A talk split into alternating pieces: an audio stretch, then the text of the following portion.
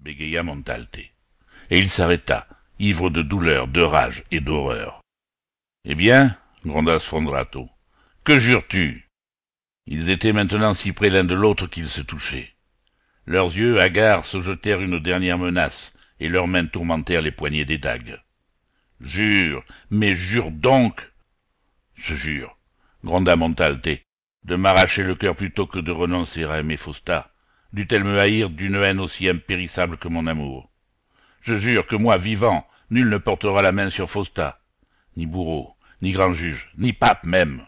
Je jure de la défendre, à moi seul, contre Rome entière s'il le faut. En attendant, grand juge, meurs le premier puisque c'est toi qui as prononcé sa sentence. En même temps, d'un geste de foudre, le cardinal Montalte, neveu du pape Sixte Quint, leva sa dague et la battit sur l'épaule d'Hercule Sfondrato. Puis, avec une sorte de râle qui était peut-être une imprécation, peut-être une prière, Montalte s'élança au dehors. Sous le coup, Hercule Sfondrato était tombé sur les genoux, mais presque aussitôt il se releva, défit rapidement son pourpoint et constata que le poignard de Montalte n'avait pu traverser la cotte de maille qui couvrait sa poitrine. Hercule eut un sourire terrible et murmura Ces chemises d'acier que l'on fabrique à Milan sont vraiment de bonne trempe. Je tiens le coup pour reçu, Montalte, et je te jure que ma à moi saura trouver le chemin de ton cœur. Montalte s'était élancé dans les dédales des couloirs, des salles immenses, des cours et des escaliers. Il pénétra dans le passage couvert qui reliait le Vatican au château Saint-Ange. Il parvint au cachot où Fausta, vaincu, attendait l'heure de mourir. Montalte s'approcha en tremblant de la porte que gardaient deux halbardiers. Les deux soldats eurent un geste comme pour croiser les halbardes.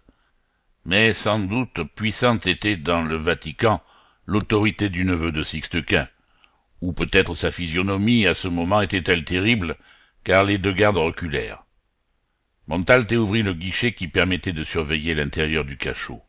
Et voici ce que, à travers ce guichet, vit alors le cardinal Montalte, fugitive rapide et effrayante vision de rêve funèbre.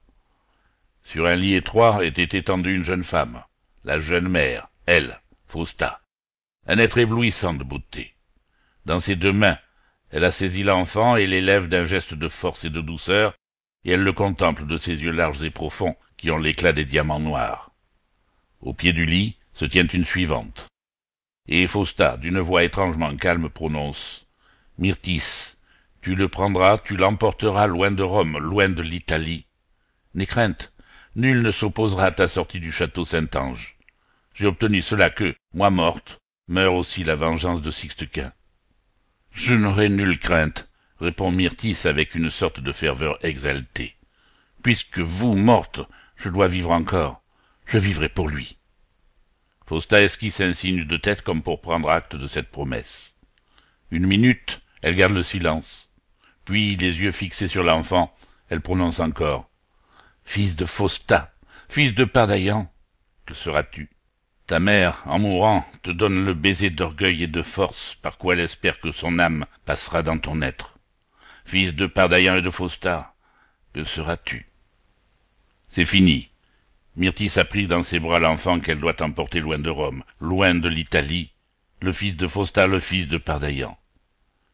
Et elle se recule, et elle se détourne, comme pour cacher à l'innocent petit être à peine entré dans la vie, la vue de sa mère entrant dans la mort. Fausta, d'un geste funèbrement tranquille, a ouvert un médaillon d'or qu'elle porte suspendu à son cou, et a versé dans une coupe préparée d'avance les grains de poison que contient ce médaillon. C'est fini, Fausta a vidé d'un la coupe et elle retombe sur l'oreiller. Morte. Chapitre 2 Le grand inquisiteur d'Espagne De l'autre côté de la porte retentit un effroyable cri d'angoisse et d'horreur. C'est Montalte qui clame sa stupeur. Montalte que ce dénouement imprévu vient de foudroyer et qui râle. Morte. Comment? Elle est morte. Insensé, mais comment n'ai-je pas prévu que Fausta, pour se soustraire au contact du bourreau, se donnerait la mort? Et presque aussitôt, une ruée tout impulsive contre cette porte qu'il martèle d'un poing furieux en bégayant. Vite, vite, du secours, on peut la sauver peut-être.